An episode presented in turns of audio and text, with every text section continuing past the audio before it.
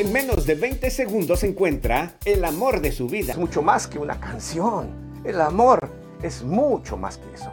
Pero lo que sí es verdad es que ocurre a primera vista. ¿Y qué es eso? Si no es amor. Entonces tendría que ser solamente el enamoramiento en todo caso. Sí, ese flechazo de Cupido que me permite tener interés en alguien o algo. Es ese flechazo selectivo que, que me despierta el interés de conocer, cautivar o enamorar a alguien. Pero no es amor. Y es importante diferenciar esto porque de pronto nos confundimos. Los jóvenes se confunden.